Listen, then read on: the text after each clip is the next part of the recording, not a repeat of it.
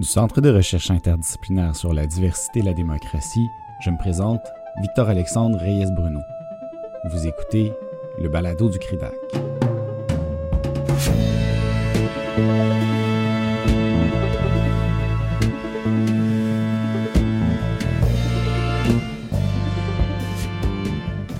Dans les prochains jours, le juge Marc-André Blanchard aura tranché un débat délicat au moment de son jugement sur la loi sur la laïcité de l'État. Pour certains, cette loi encadre la liberté de religion alors que pour d'autres, elle brime de ce droit fondamental une minorité de citoyennes et de citoyens. Nous vous proposons aujourd'hui, et en attendant ce verdict tant attendu, un entretien avec deux membres du CRIDAC ayant agi à titre d'experts dans le cadre de ce procès. David Coussens, professeur à la faculté de droit de l'Université de Sherbrooke et titulaire de la chaire de recherche droit, religion et laïcité, ainsi que Patrick Taillon, professeur à la faculté de droit de l'Université Laval, membre du CEDAC et du GEDEL. Toujours en marge de ce débat, le CRIDAC organise le 23 février 2021 la conférence La loi 21 devant les tribunaux, discussion sur les enjeux juridiques du processus de contestation judiciaire. Nous vous invitons à vous inscrire sur le site du CRIDAC pour y assister. Nous sommes le 15 février 2021. David, Patrick, merci d'être avec nous euh, aujourd'hui. Avant de discuter comme tel du procès de la loi sur la laïcité de l'État qui s'est terminé en décembre 2020, David, pourrais-tu nous mettre en contexte le débat autour de cette loi? Pour donner quelques euh, euh, éléments de contexte, ce serait bien de rappeler que la laïcité est finalement un débat qui s'est récemment démocratisé. On va avoir une irruption de la laïcité dans le débat public au milieu des années 2000. Ça ne veut pas dire que la laïcité n'est pas présente depuis plus longtemps que ça dans la gouvernance de l'État, mais longtemps la laïcité était restée un mot d'ailleurs qui était l'apanage de spécialistes, euh, qu'on discutait entre initiés, qui faisaient euh, l'objet de travaux, de rapports publics. Mais on va avoir une démocratisation au milieu des années 2000. Euh, Alors qu'est-ce qui se passe au milieu des années 2000 euh, On va avoir une décision de la Cour suprême du Canada, la décision Multani, qui est une décision qui va valider l'accommodement qui est consenti à un jeune sikh et qui, l'autorise sous condition à porter son symbole religieux, en l'occurrence le kirpan, dans l'enceinte de, l'école qu'il fréquentait. Et c'est une décision qui a suscité une énorme controverse à l'échelle du euh, Québec euh, sur la légitimité du port de symboles religieux dans la sphère publique, les espaces que l'on euh, côtoie. D'autant plus qu'il s'agissait ici d'un kirpan rituel, donc d'un d'un petit couteau dans une cour d'école. Les débats sur la laïcité émergent vraiment dans la scène publique en 2006. C'est à partir de 2006 que les médias s'emparent de cette notion et que le mot est quotidiennement, quasiment employé dans, euh, dans la sphère publique. Ça a donné lieu à toute une controverse. Le, euh, le premier ministre du Québec, à l'époque Jean Charest, a jugé utile de solliciter euh, l'expertise d'universitaires qui se sont rassemblés dans la commission que l'on qualifie de Bouchard-Taylor, qui était présidée par le sociologue Gérard Bouchard et le philosophe Charles Taylor, et qui, après deux ans de travaux, a rendu différentes propositions sur le régime de laïcité qu'il faudrait adopter au Québec. Loin de calmer les esprits, ces travaux ont finalement continué d'alimenter l'idée selon laquelle le Québec ne serait pas encore euh, laïque. Et depuis le début des années 2000, pas moins de quatre projets de loi ont été déposés par les gouvernements successifs projets de loi qui tous visaient à restreindre d'une certaine façon le port de certains symboles religieux dans l'espace public. Le projet euh, de loi 21 euh, et la loi sur la laïcité qui a été adoptée s'inscrivent dans cette euh, généalogie, une généalogie qui vise à appréhender la laïcité au regard des enjeux de visibilité du religieux dans la sphère publique. Patrick, as-tu la même perspective? Vois-tu la genèse du débat au même endroit? David a raison de, souligner le caractère relativement récent de, de, ce débat très présent sur la laïcité au Québec. Néanmoins, moi, je pense qu'il faut quand même euh, insister et souligner un moment important qui est la Révolution tranquille, l'importance que ça a dans la transformation de notre euh, système scolaire, de la place des religieux, du moins des représentants de la religion catholique dans les services sociaux et, et dans le monde de l'enseignement. Et euh, il y a quand même des dates qu'il faut pas oublier non plus dans les années 90. Un, amendement constitutionnel, c'est rare au Canada hein, que l'on change la loi suprême du Canada pour consacrer un, petit pas de plus vers euh, cette consolidation euh, d'une forme de laïcité en déconfessionnalisant euh, le système scolaire au Québec, donc en transformant des commissions scolaires confessionnelles en commissions scolaires linguistiques, qui reflètent bien, au fond, une, histoire qui, euh, pendant longtemps, avait un, rapport avec certaines religions qui étaient différents, euh, ne serait-ce que parce que le Canada était un pacte entre francophones catholiques et anglophones protestants à bien des égards et qu'ils avaient et tiraient de ça des avantages dans la Constitution. Pas oublier non plus euh, l'intention qui pouvait être euh, sous-jacente au cours d'éthique et culture religieuse. Euh, je veux pas dire que c'est nécessairement une manifestation euh, de laïcité, mais ça, ça fait partie du grand portrait de cette réflexion visant à redéfinir le rapport entre la religion et l'État et l'équilibre des droits, la manière d'organiser la coexistence des convictions dans une société de plus en plus pluraliste évidemment, la commission Bouchard-Taylor, les quatre projets de loi, dont deux ont été adoptés. Le projet de loi 62, euh, si je me souviens bien, sur le gouvernement Couillard, qui créait, c'était compliqué, mais une obligation de donner et de recevoir les services publics à visage découvert. Un projet de loi qui a été immédiatement suspendu euh, à l'étape provisoire, avant même qu'on puisse en débattre sur le fond, par deux décisions de la Cour supérieure, dont une rendue par le même juge qui euh, entend et qui doit bientôt rendre une décision dans le dossier de la loi 21.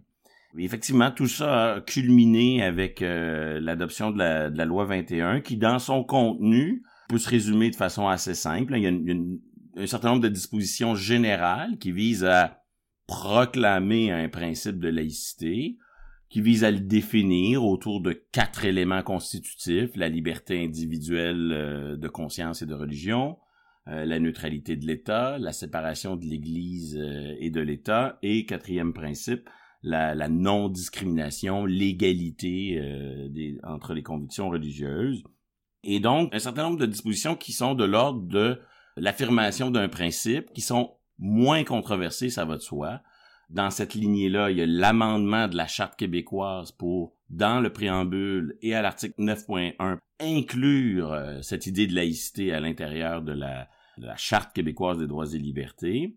Et il y a aussi des droits qui découlent de la laïcité, donc on proclame le, droit de certains citoyens à recevoir des services publics laïcs. Bon, on trouve ça dans les premières dispositions. Puis vient les aspects les plus controversés, que l'on peut euh, présenter comme des conséquences des principes qui viennent d'être énoncés, mais c'est peut-être pas des conséquences qui sont absolument nécessaires, c'est des choix qui ont été faits par le législateur dans l'équilibre entre euh, devoir de neutralité, liberté individuelle d'exprimer des convictions religieuses.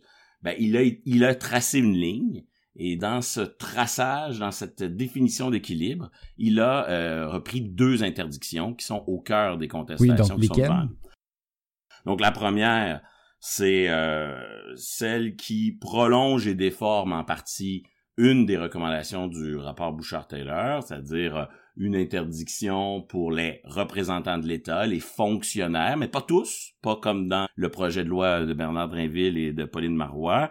Donc on ne vise ici que certains fonctionnaires en situation d'autorité, donc grosso modo des fonctionnaires qui ont un pouvoir de, de régalien, de coercition, plus les enseignants. Et euh, une deuxième interdiction qui, elle, est moins intense, mais vise beaucoup, beaucoup plus de monde.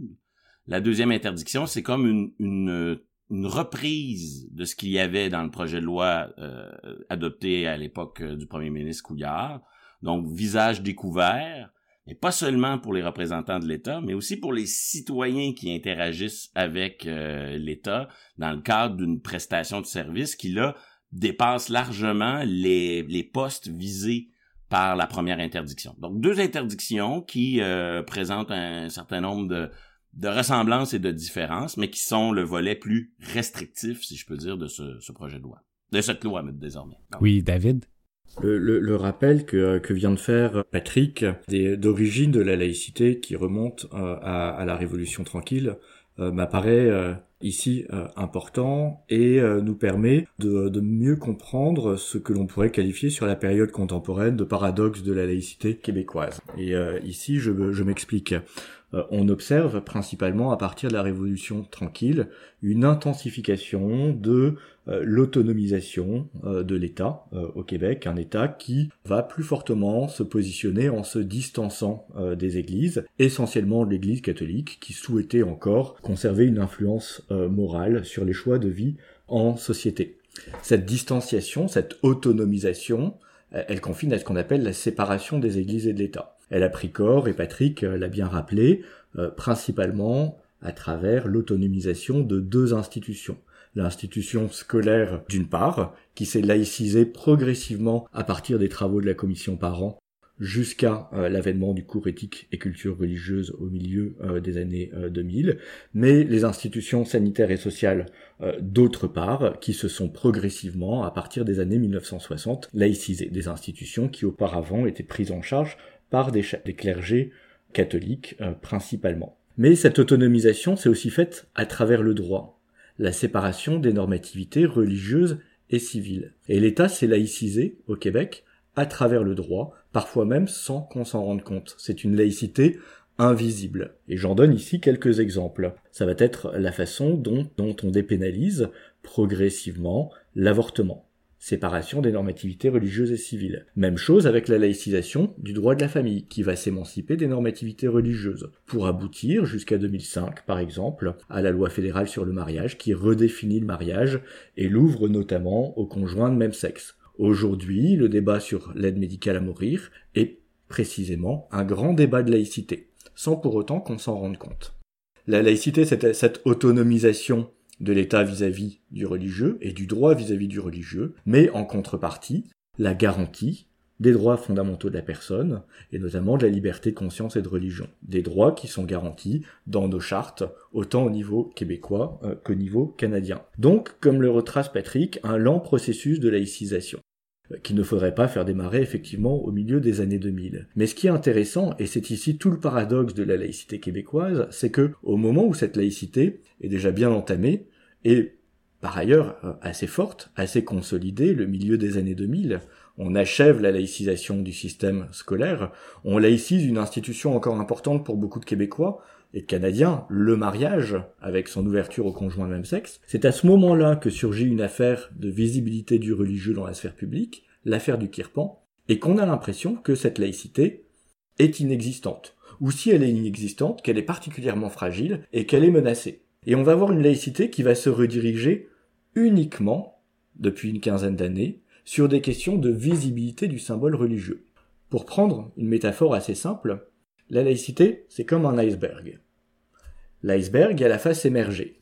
La face émergée, qui ne représente pas grand-chose.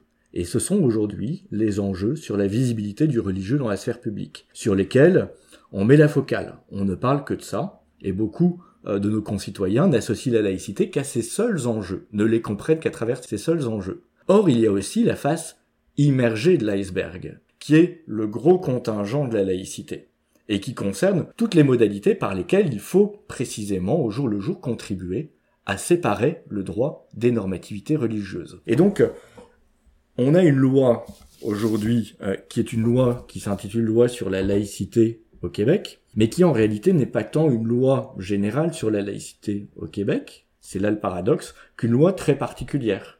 Une loi particulière qui vise à interdire le port de symboles religieux à certaines catégories de fonctionnaires provinciaux. Et donc, le paradoxe de la laïcité, c'est finalement de penser qu'on est en train de la faire ou qu'on a contribué peut-être à l'achever, alors qu'en réalité, la laïcité était déjà achevée à bien des égards, et que la loi que l'on vient d'adopter n'est qu'une loi très particulière.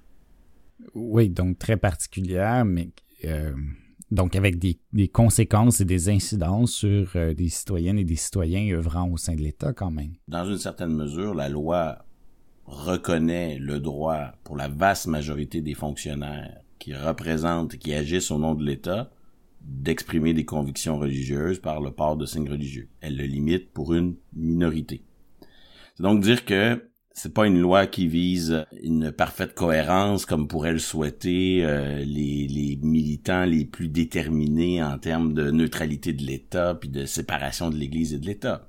C'est une loi qui établit un équilibre et qui dit bon, euh, voici les fonctions dans lesquelles un devoir de retenue accru s'impose et voici des fonctions dans lesquelles le représentant de l'État parce que la nature des tâches exercées euh, est différente pour toutes sortes de raisons. Ici, il peut quand même afficher ses convictions sans, selon le législateur, sans que ça heurte euh, le devoir de neutralité. Autrement dit, dans cette conciliation entre droit des uns et droit des autres, il y a des solutions différenciées des devoirs qui sont pas les mêmes selon la nature de la fonction.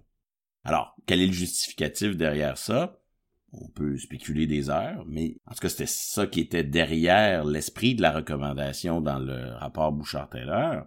Recommandation qui, peut ne pas être partagée par tous, ça c'est une chose, mais derrière la recommandation, il y avait l'idée que dans certaines situations, parce que l'État exerce certains types de, de pouvoirs, d'actions, etc., le rapport de force est encore plus déséquilibré entre l'individu, l'administré, et l'État, qui est une machine, somme toute, euh, assez forte et puissante. Ce, ce, rapport de force inégal, il existe dans toutes les relations que l'État entretient avec les individus. Mais on pense qu'il est accru lorsqu'on est devant un policier, lorsqu'on est devant un enseignant au primaire et au secondaire. Bon.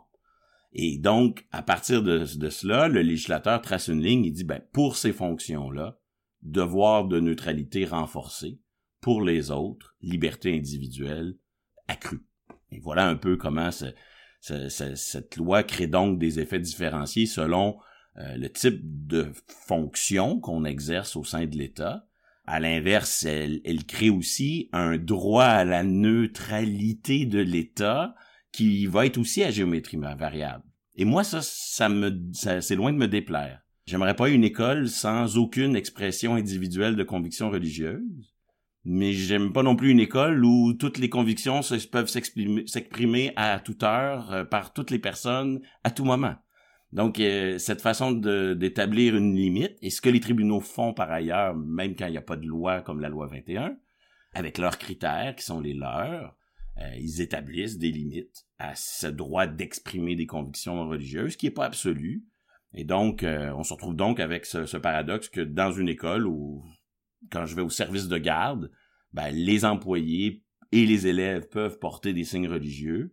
Quand je vais dans une salle de classe, ben là, le professeur ne peut pas en porter, mais les élèves pourraient en porter. Donc, il n'y a, pas une cohérence parfaite là-dedans, mais il y a une logique qui veut que plus la fonction, plus le poste qui est occupé et s'accompagne d'une autorité, d'une coercition, ben, plus le devoir de retenue s'accroît.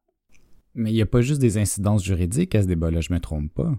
Euh, la loi euh, a aussi des effets symboliques. Elle peut avoir euh, des conséquences d'ordre symbolique et entretenir notamment certains types de certaines représentations sociales sur des, des catégories de personnes qui indirectement vont être visées par, par la loi.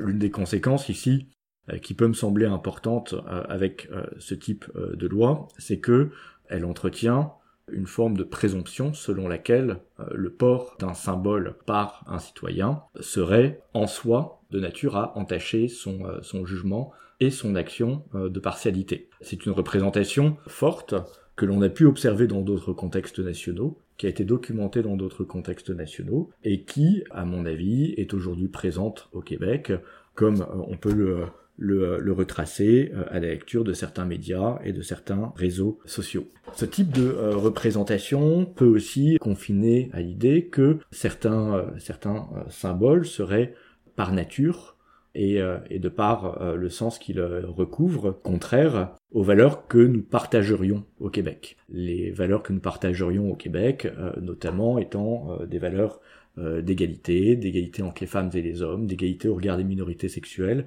etc. Les débats qui ont entouré la loi, parce que il n'y a pas que le texte de loi qui, qui est en jeu ici, il y a aussi la façon dont le débat s'est articulé autour de ce texte de loi et toutes les représentations qu'il a pu euh, charrier me semble ici donc de, euh, nature à montrer euh, du doigt ou à désigner certaines catégories de citoyens qui adhèrent à des convictions religieuses comme n'étant pas pleinement en phase avec les valeurs morales partagées par la majorité de la société. Et, je pense que, outre le fait que la loi peut avoir juridiquement ici des effets discriminatoires, comme en atteste d'ailleurs le double usage clause dérogatoire au sein même euh, de la loi, eh bien, euh, cette loi a aussi pour effet sociaux de créer différentes catégories de citoyens en désignant ceux qui ne correspondraient pas aux attentes que l'on peut avoir dans notre société québécoise. Je suis d'accord sur euh, les effets négatifs de ce type de débat qui sont souvent monopolisés par des discours euh, qui peuvent être extrêmes par moment. Et donc, euh, euh, à ce jeu, est-ce que ces débats-là ont créé des divisions, ont alimenté des préjugés, ont eu des effets stigmatisants pour peut-être certaines minorités? Moi, je, je nie pas ça, bien au contraire. Par contre, il faut pas confondre l'effet d'un débat puis l'effet de la loi. À ce jeu, je pense que des projets de loi qui ont été débattus et non, non adoptés ont eu plus d'effets euh, négatif et stigmatisant que peut-être l'adoption d'une loi qui avait au moins le mérite de faire l'effort d'essayer de sortir de ce débat-là. Peut-être que c'est pas la bonne manière d'en sortir, mais là-dessus, je, voudrais souligner quand même une, différence importante. Et sur le constat que, fait David sur le fait que la loi envoie le message que euh, des citoyens seraient moins euh, moins neutres ou moins en mesure d'occuper certaines fonctions parce qu'ils ont certaines convictions et qu'ils les affichent. Moi, je, je ne partage pas ce constat-là puisque la loi autorise dans la vaste majorité des fonctions à, exprimer des convictions religieuses. Et je pense que la loi, elle se limite à créer des exceptions bien précises parce que dans ces situations-là, la relation entre l'État et l'individu, elle est encore plus délicate et c'est pour ces fonctions-là que la situation de vulnérabilité accrue du petit écolier, du prisonnier, de celui qui est arrêté par la police, exige plus de retenue tout simplement. Ben justement, c'est ce qui est au cœur euh, du procès. Cette loi reste quand même différente des projets de loi antérieurs. Peux-tu nous expliquer euh, en quoi cette loi se démarque euh, particulièrement? Ben le, la contestation d'une loi qui contient des restrictions pour certains fonctionnaires était inévitable, prévisible. Euh, elle avait déjà eu lieu pour le projet de loi 62, celui adopté sous le gouvernement Couillard, avec succès. Pour prévenir ça, si je peux dire, le gouvernement Legault a inséré dans son projet de loi, confirmé, adopté par l'Assemblée nationale, euh, une, deux, dispositions de dérogation euh, une à la charte québécoise et l'autre à la charte canadienne. Donc c'est un autre aspect polémique du projet de loi. Certains considèrent que le recours à une telle euh, dérogation est illégitime, liberticide, que c'est la confirmation que le gouvernement est conscient que son projet de loi passerait pas le test des tribunaux s'il n'avait pas cette, euh, cette dérogation. D'autres, au contraire, y voient comme un, moyen de, répliquer à la jurisprudence qui existe déjà. Et on, on le voit bien, là, euh, David l'a souligné, autour du début des années 2000, il y a eu quelques décisions importantes de la Cour suprême en matière de liberté de religion. Celle sur le kirpan à l'école, l'affaire Multani, est très certainement euh, une des plus pertinentes à cet égard, qui a créé, en tout cas qui a, suscité un, débat de société profond au Québec qui a débouché sur la, commission Bouchard-Taylor. Donc, soit parce que les Québécois ont mal compris la jurisprudence de la Cour suprême des années 2000, soit parce qu'il y avait un problème d'acceptabilité sociale, mais il y, avait là-dedans euh, quelque chose qui, euh, qui, qui, alimentait, hein, qui était un peu à l'origine du problème. Et donc, pour plusieurs, l'utilisation de la dérogation, c'est le moyen de dire, ben, cette jurisprudence, on, on, veut y déroger pour établir un, un autre équilibre des droits. Donc, d'où ces deux dérogations qui ont pour effet, non pas de rendre toute contestation impossible, mais de rendre ces contestations fort, fort complexes, du moins pour cinq ans. Parce que la dérogation à la Charte canadienne, elle ne vaut que pour cinq ans. Il y a une logique démocratique derrière. Cinq ans plus tard, il y a, des élections. Et donc, il revient à un autre Parlement de renouveler cette volonté de déroger. Donc, de cinq ans à cinq ans, c'est possible de la renouveler. Et, donc, dans ce, premier cinq ans où la loi est en vigueur, ceux qui veulent contester euh, la loi doivent euh, utiliser d'autres morceaux de la Constitution que ceux qu'ils utiliseraient normalement.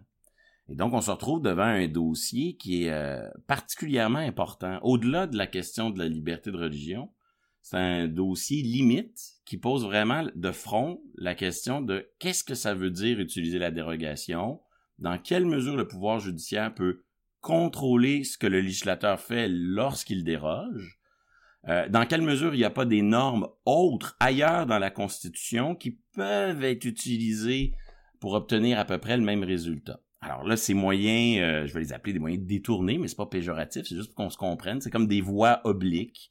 Hein, c'est, pas le chemin que les contestataires emprunteraient normalement, mais en raison de la dérogation, c'est celui qu'ils vont emprunter. Donc, il y a plusieurs, euh, je les énumère rapidement, puis si j'en oublie, David va évidemment en, ajouter. Mais, mais grosso modo, on, plaide, par exemple, le partage des compétences. Hein, on peut déroger à certains articles de la charte, mais on peut pas déroger au partage des compétences. Donc, si les opposants sont capables de démontrer que cette loi, c'est du droit pénal déguisé, que derrière cette loi, il y a une condamnation morale de certaines pratiques religieuses, de certains comportements, et qu'on veut, au fond, euh, faire du droit pénal, ben, le droit criminel, c'est fédéral, et donc, la, loi pourrait être invalidée, mais pour des raisons de partage des compétences. Deuxième argument de ce type, lui, il est avancé par euh, notamment les commissions scolaires anglophones de Montréal. Il y a un article qui dit qu'on a droit à l'enseignement dans la langue de la minorité. Et la jurisprudence dit que ça inclut un droit de gestion, une certaine emprise de la communauté sur ces écoles. Qu'est-ce que ce devoir de ce droit de gestion? On n'en connaît pas exactement l'étendue, mais la communauté anglophone, à travers ces, anciennes commissions scolaires, ben, c'est toujours en vigueur commissions scolaires dans leur cas, prétendent que euh, la manière dont le code vestimentaire des professeurs, de leurs enseignants, pardon, ferait partie de cette euh, zone réservée par euh, leur autonomie de gestion. Donc un argument qui échapperait à l'emprise de la dérogation, mais qui ne vaudrait que pour certaines commissions scolaires anglophones au Québec. Donc, on aurait une invalidation, mais euh, avec une portée territoriale limitée. Mais c'est un argument important qui devrait être tranché. Ensuite, il y a des arguments qu'il faut pas sous-estimer, mais qui sont difficiles, euh, il est difficile d'évaluer leur portée, qui touchent au fond à euh, la constitution d'un écrite. Donc, dans la Constitution canadienne, il n'y a jamais eu d'effort de codification systématique et euh, on est héritier d'une tradition britannique et donc il y a plusieurs normes non écrites et des fois on les connaît pas tous des fois les juges les découvrent au fur et à mesure et, donc on n'est pas à l'abri de la mobilisation de la découverte ou de l'utilisation d'une norme non écrite qui elle échapperait évidemment à l'article 33 puisque l'article 33 a un domaine d'application limité qui vise des dispositions écrites donc, dans le non-écrit, on plaide euh, la primauté du droit, le respect des minorités. On, plaide plein de choses euh, qui sont euh, fort, fort pertinentes, avec, je ne veux pas faire le pour et le contre de chaque argument, évidemment, le fait que ces principes-là s'interprètent généralement en harmonie, se concilient les uns les autres, mais on mobilise un certain nombre de principes non écrits. Autre catégorie d'arguments, c'est l'utilisation de dispositions interprétatives qui existent dans la Charte canadienne, mais qui sont pas visés par la dérogation. Donc, on a beaucoup parlé d'une disposition interprétative sur l'égalité homme-femme, parce que à l'étape provisoire, euh, la juge Duval-Essler était très séduite par cet argument-là. Euh, il y a aussi une disposition interprétative sur le multiculturalisme. Donc, on a cette affaire pourrait nous amener à, à trancher la question suivante. Est-ce qu'une disposition interprétative, ça nous, ça nous dit comment interpréter les droits, ou c'est en soi une disposition qui contient des droits? Donc, si l'égalité homme-femme garantie dans ces dispositions-là est en soi porteuse de droits, ça voudrait soudainement dire que euh, ça échappe au domaine d'application de la dérogation. Donc, deux, deux visions qui s'affrontent sur ces dispositions interprétatives. J'oublie peut-être d'autres arguments, mais on voit à chaque fois le besoin d'aller ailleurs que dans le domaine précis d'application de la dérogation et ultimement, il y a certaines euh, certaines parties qui avancent euh, une position plus audacieuse, mais qui consisterait à contrôler, faire sauter l'article 33. Donc le, prétendre qu'il ne peut pas être exercé de n'importe quelle manière, n'importe comment, que le, juge doit faire comme si, euh, lorsqu'on utilise l'article 33, il pouvait malgré tout euh, faire comme comme à la normale, selon différents critères qui sont un peu inventés. Mais je pense que l'essentiel des arguments sont des arguments obliques, qui consistent à sortir de 33 pour échapper à cette dérogation. Je voudrais essentiellement revenir sur euh, l'usage d'une double clause dérogatoire et sur ce que euh, cet euh, usage dans la loi révèle de, la laïcité au Québec aujourd'hui. Dans, la plupart des, démocraties libérales, la laïcité s'est construite en s'appuyant sur un principe de liberté et sur la nécessaire garantie des droits fondamentaux de la personne. Ça a été le cas également euh, au Québec et au Canada, ce que euh, les tribunaux ont par ailleurs rappelé, même s'ils n'ont pas mentionné explicitement le mot laïcité. Mais la séparation des églises et de l'État s'est aussi construite afin de garantir la liberté de conscience et de religion. On le voit notamment dans des décisions comme Big M Jogmart de la Cour suprême du Canada en 1985, où c'est bien en s'appuyant sur la liberté de conscience et de religion que l'on va être amené à affirmer qu'il n'y a pas de religion d'État au Canada et que l'on ne saurait normer la vie en société à partir des principes euh, moraux et religieux de la euh, majorité. Il en est de même de l'obligation de neutralité de l'État qui est né, qui a été révélé par les tribunaux à partir de l'obligation de garantir les droits fondamentaux de la personne et notamment la liberté de conscience et de religion. Et c'est très clair dans une récente euh, décision Simono et Mouvement laïque québécois contre Ville de Saguenay, à nouveau rendue par la Cour suprême euh, du, euh, du Canada. Ici, l'usage d'une double clause dérogatoire, alors non seulement à la charte canadienne, que l'on pourrait comprendre au regard d'un positionnement québécois à l'égard du Canada et notamment d'une politique du multiculturalisme canadien, mais aussi de la charte québécoise, révèle à quel point les droits fondamentaux ne font plus partie pleinement de l'équation laïque au Québec. L'usage d'une seule clause québécoise aurait pu être intelligible dans le cadre de ces débats politiques, mais l'usage d'une double clause dérogatoire à la charte canadienne et à la charte euh, québécoise,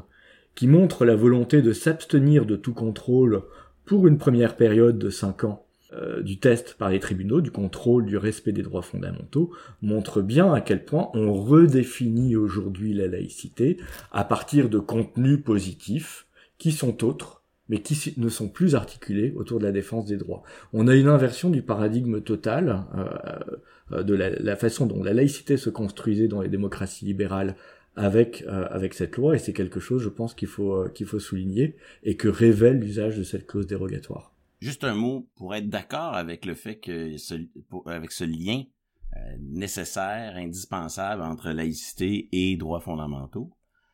Par contre, je, je ne partage pas cette nuance charte québécoise, charte canadienne. Je sais que dans le, l'histoire du nationalisme québécois, on a souvent joué à ce discours-là. Euh, ma charte est meilleure que la tienne, euh, elle contient d'autres droits, mais en vérité, ce qui existe derrière ces chartes, c'est un système de protection des droits. Et la figure dominante, l'élément dominant, l'élément premier d'un système de protection des droits, c'est pas le texte, c'est le juge. Or, au Canada, ces textes sont jugés par le même juge. Donc, à la fin, je pense que même si on peut souligner des différences, il reste qu'on a essentiellement là, un système qui converge, qui tend vers une certaine unification. Euh, donc ça, je pense que c'est important de souligner du moment où on déroge une fois, deux fois, euh, c'est pas deux systèmes complètement différents. Ces, textes sont euh, interprétés par le même le même système. Mais je suis d'accord avec David sur le fait que l'utilisation de cette dérogation marque une volonté d'échapper à un contrôle. Ben, on voit qu'il n'y échappe pas complètement. Mais en tout cas, ça rend le contrôle plus difficile. Et donc, cette volonté d'échapper au contrôle, ça, j'en conviens. En revanche, je pense que il faut pas tomber dans le piège euh, de voir chaque droit euh, en silo. Hein, les, les, droits et libertés, c'est beaucoup de promesses et on a tendance à prendre un morceau du catalogue qui nous plaît et à en vouloir de ce morceau-là le plus possible. Et donc, évidemment, euh, c'est parfaitement légitime et important qu'il en soit ainsi que qu'on prenne le morceau liberté individuelle de religion, liberté d'exprimer des convictions, puis qu'on dise ça, on en veut le plus possible. Mais c'est pas ça un système de protection des droits, c'est aussi de concilier la non-discrimination, le devoir de neutralité de l'État. Donc, il y a plusieurs ingrédients dans le système de protection. Et pour moi, l'utilisation de la dérogation, C'est clairement une volonté d'échapper, ou en tout cas d'atténuer le contrôle, mais c'est pas nécessairement une volonté liberticide. C'est une volonté de participer à la définition de l'équilibre des droits. C'est une volonté d'arriver puis de dire, ben là, ça fait deux décennies qu'il y a un douloureux débat au Québec sur ces questions-là. Débat qui produit des effets sociaux euh, néfastes. Il faut en sortir. Voici une tentative d'équilibre des droits, un équilibre politique qui est pas parfait, comme l'équilibre judiciaire n'est pas parfait, qui repose sur certaines considérations et qui est imposé malgré, au détriment du contrôle que devrait jouer normalement le juge. Et c'est là le cœur de l'affaire euh, qui nous occupe, c'est que ultimement, pour plusieurs personnes qui soutiennent la position du procureur général du Québec, euh, l'enjeu c'est pas la loi 21. L'enjeu c'est cette capacité du pouvoir politique d'intervenir sur des questions de droits et libertés. Et je pense que chez les opposants, c'est peut-être pas le cas euh, pour David, et si c'est le cas, je vais pas le mettre dans, un panier qui est pas le sien s'il y a lieu, mais j'observe chez beaucoup d'opposants une tendance à démoniser toute intervention politique sur l'équilibre des droits, mais à ne jamais contester et remettre en question quand c'est la jurisprudence qui limite, parce que ces droits sont pas absolus, les droits et libertés. Depuis 2010, la jurisprudence de la Cour suprême, elle a énormément évolué. En fait, je ne connais pas de décision rendue par la Cour suprême depuis 2010 où elle tranche favorablement à la liberté individuelle d'exprimer des convictions religieuses. L'affaire des utérites, l'affaire Trinity Western, euh, l'affaire mouvement laïque dont David a parlé, la prière du maire de Saguenay, une affaire autochtone sur l'esprit de la montagne, l'affaire Brooker contre Malkovitz, plusieurs décisions opère un lent virage où on dit la liberté de religion individuelle, elle n'est pas absolue, elle contient des limites. La Cour ne fait que concrétiser ces limites depuis une décennie, mais je vois jamais les opposants dire voilà une mesure contraire aux droits et libertés de la personne. Et quand le législateur le fait, là, ça suscite beaucoup, beaucoup, beaucoup de contestations. On va dire, ah, peut-être que les limites sont pas la même ampleur, je veux bien en discuter, mais l'utilisation de 33, et dans quelle mesure 33, la dérogation, produit des effets, c'est un peu le procès de est-ce que dans notre système, il y a encore une place pour un pouvoir politique, un pouvoir législatif, dans une fédération où on est supposé d'avoir droit à, aménager nos, nos valeurs, nos principes, nos droits et libertés un peu à notre manière, d'avoir une certaine marge. Donc, est-ce que cette capacité euh, du politique et du législateur d'imposer une solution dans un domaine où c'est normalement le juge qui joue un rôle dominant, est-ce que cette possibilité qui a été prévue en 82 existe toujours? Moi, ça me semble être une question fondamentale. Oui, David. Euh, J'aurais pas exactement la même position parce que je pense que euh, il est, il est quand même, il est quand même admis que le politique a une capacité d'intervenir sur les droits et libertés et, et a la légitimité pour euh, les libertés dans, euh, dans certains euh, contextes. on est en pleine crise de pandémie de, de Covid et je pense que cette seule situation nous permet d'illustrer dans quelle mesure il va y avoir des, des limites légitimes qui pourraient être apportées aux droits, aux droits et libertés. Ceci dit, le politique est aussi contrôlé par le juge et il est contrôlé par le juge dans les limites qu'il apporte aux droits et libertés. Ce que je regrette ici avec euh, l'adoption de la loi euh, sur la laïcité de, euh, de l'État, c'est que cette capacité du juge d'exercer son rôle de contre-pouvoir lui est ici dénié a priori, et, et, ça constitue certainement un, un, aveu implicite du fait que l'on est conscient que la loi est liberticide, que le principe de proportionnalité n'est certainement pas ici respecté, et que la loi aurait certainement été invalidée. La loi a souvent été présentée comme une loi mesurée, comme une loi finalement qui était tout à fait acceptable dans la mesure où elle ne concernait que des, euh, des catégories très limitées de, euh, de, fonctionnaires provinciaux. Et qu'elle était beaucoup plus mesurée au regard de projets antérieurs, et notamment du projet de loi 60 qui avait été euh, présenté par le ministre Drainville. Moi je fais un diagnostic tout à fait différent. Oui, le projet de loi qui avait été présenté par le ministre Drainville touchait l'ensemble de la fonction publique québécoise. Donc il était dans son champ d'application plus étendu. Mais à ma connaissance, ce projet de loi n'a jamais intégré de clause dérogatoire et accepté le test des tribunaux. Et c'est ici, je pense, qu'on peut évaluer la mesure d'une loi. La loi qui a été adoptée, à mon sens, n'est pas mesurée simplement parce qu'elle refuse tout contre-pouvoir et toute possibilité d'évaluer son degré potentiellement liberticide. Est-ce que tu veux renchérir, euh, Patrick, ou... Euh... Je suis pas d'accord, je t'oblige. Sinon, je vais toujours en ajouter. C'est très légitime ce qu'il vient de dire. Il a, il a, raison, David, là. Il a raison de dire que la charte de Bernardinville n'incluait pas de dérogation. Pourquoi le législateur a décidé d'en inclure une? C'est son choix.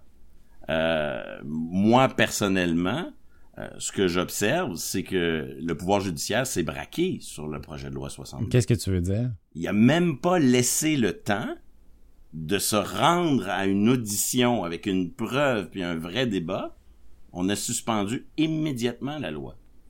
En faisant preuve hmm. de courage, d'activisme, peu importe, euh, à l'endroit du projet de loi 62, le pouvoir judiciaire a envoyé, dans ce dialogue entre le juge et le législateur, a envoyé un signal assez fort. Ça devenait, au fond, inévitable d'utiliser la dérogation. Maintenant, euh, est-ce que qu'est-ce qui est plus grave? David nous dit moi des interdictions qui vont plus loin mais sans sans échapper au contrôle du juge, ça me choque moins. Moi, je préfère des solutions plus raisonnables qui échappent au contrôle du juge et qui, je l'espère, comme pour la loi 101, comme dans le dossier linguistique, vont permettre de démontrer au pouvoir judiciaire dans cinq ans, dans dix ans, que cet équilibre-là a été mis en pratique et nous a permis d'établir une certaine paix sociale sur ces questions hautement explosives et délicates.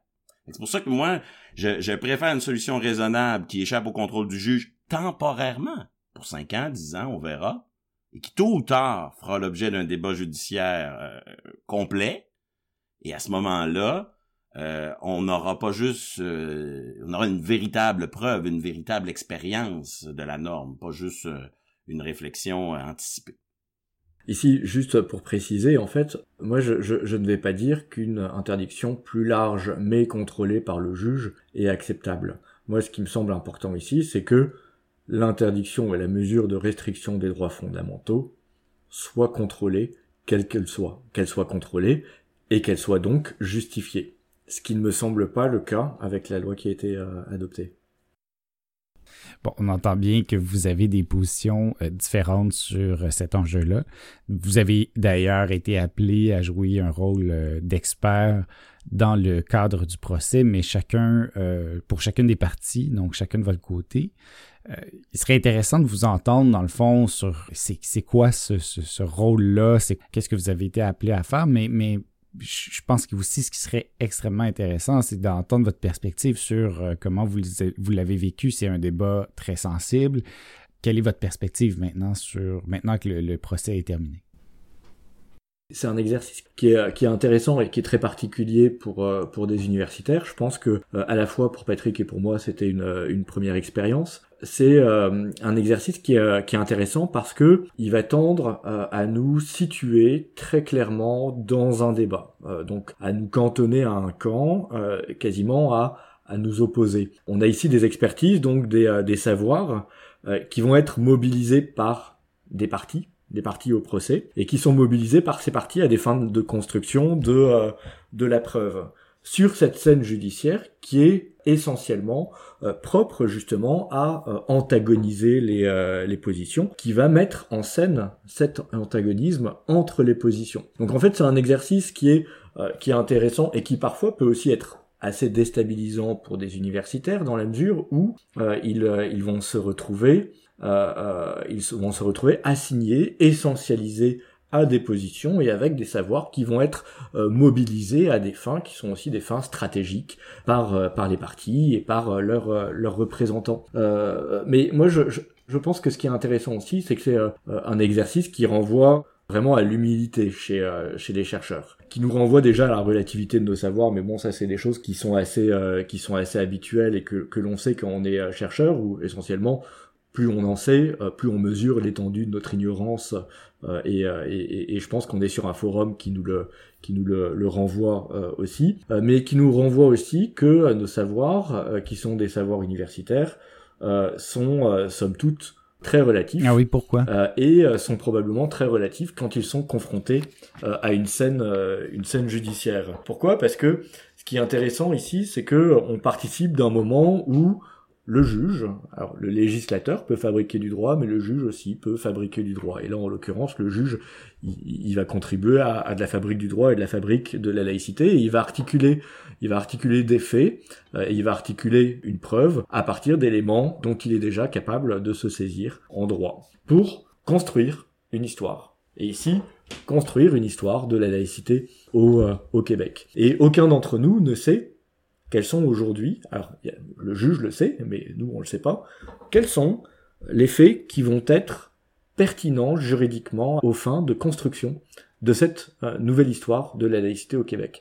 Et donc ça nous renvoie aussi euh, à une position qui doit être une position euh, d'humilité, parce que nos savoirs sont tout à fait légitimes sur certaines sphères, et notamment des sphères universitaires, mais on ne sait pas dans quelle mesure ces savoirs-là vont être jugés pertinents par le juge à deux fins de construction d'une histoire euh, qui est ici une histoire juridique de la laïcité. Oui, ce que j'entends, c'est que ça prend donc beaucoup d'humilité. là.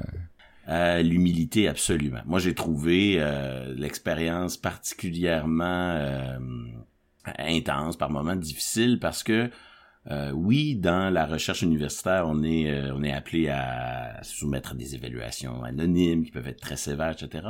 Mais là, il y a, quand même un, un contexte de forte polarisation. Par exemple, il y avait ceux, il y avait de nombreuses parties qui contestaient la loi. Il y avait des intervenants qui, au fond, là, si on suivait leur discours, ils défendaient la loi en nous disant presque qu'elle n'allait pas assez loin.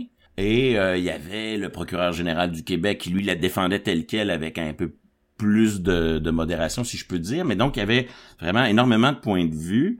Et, et donc, on, on, veut bien faire, mais on est, on est un peu sous, euh, sous les projecteurs de, de toutes ces parties qui cherchent peut-être juste la moindre occasion pour nous, nous faire trébucher. Et ça fait partie du jeu. Et, et moi je l'ai d'autant plus, plus intense que j'ai fait des erreurs dans mon dans mon rapport qui ont été je remercie David et, et, Pierre Bosset qui ont qui ont eu à répondre à l'expertise mais qui ont été euh, soulignés avec euh, une certaine élégance là dans, dans le, rôle qui était le, rôle de chacun. Ils ont bien fait le truc. Mais on se retrouve un peu comme euh, comme ça peut peut-être être le cas d'un député ou d'un ministre dans une période de questions où il s'agit plus seulement de répondre aux questions, il s'agit aussi de pas trébucher, de pas se faire euh, coincer, de pas de pas mettre euh, l'équipe dans l'embarras, si je peux dire. En même temps, euh, puis j'imagine que c'était la même chose pour tous les expertises. Moi, le procureur général du Québec m'a bien indiqué que j'étais libre d'écrire ce que je voulais, etc. Bon, ça va de soi, sinon l'expertise perd de sa valeur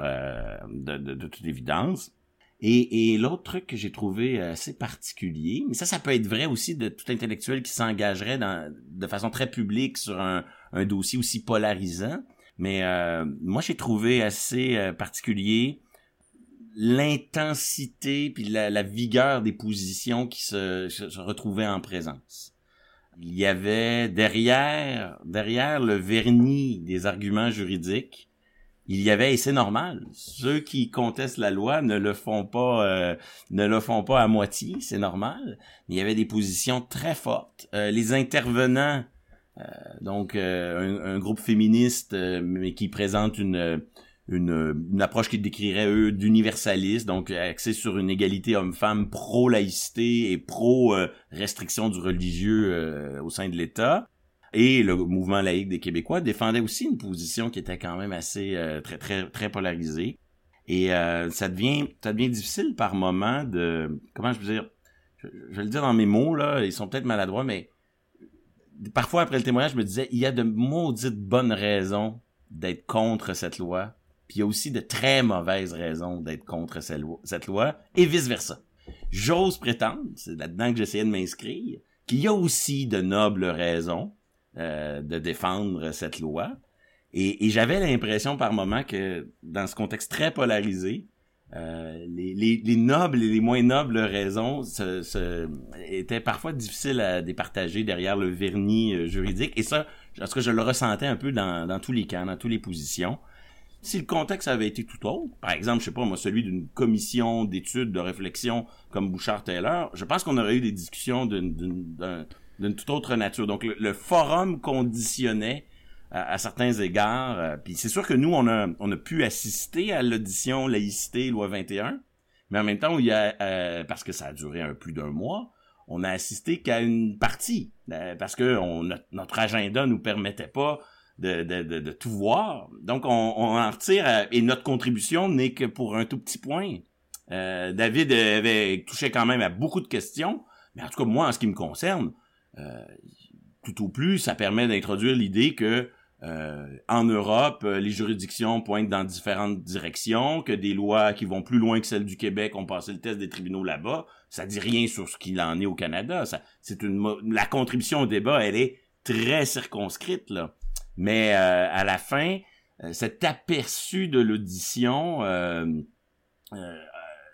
montre que David a raison de dire qu'on est que nos connaissances sont les nôtres mais tout à coup, elle, j'ai peut-être pas comme ça que David le dit, puis si je le déforme, mais, mais nos connaissances sont les nôtres, on les met sur la table, puis après ça, il y a un étrange spectacle de voir comment les partis vont instrumentaliser, utiliser, mobiliser, puis ce bout-là, il nous échappe pas mal.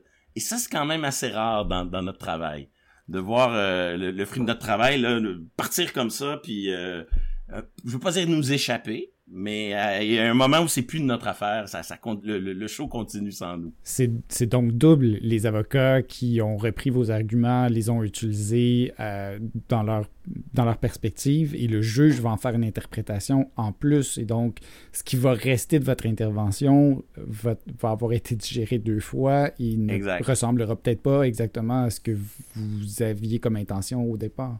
Et tout ça est, peut mobiliser à des fins argumentatives, donc il pourra en rester très peu, rien du tout, énormément. Ça, ça fait partie du dimension un peu euh, imprévisible de la chose. Mm. Euh, est-ce que vous vous sentez un peu, euh, pas, pas, lésé, c'est pas le bon mot, mais est-ce que vous vous sentez un peu dépossédé? J'ai l'impression que votre, votre expérience est un peu teintée par ça. Ben, il y a tellement de choses qu'on fait qui tombent dans une relative indifférence, et qui prennent des années avant qu'un doctorant s'y intéresse puis les cite abondamment, que c'est pas déplaisant non plus de, de voir ce qu'on fait être utilisé.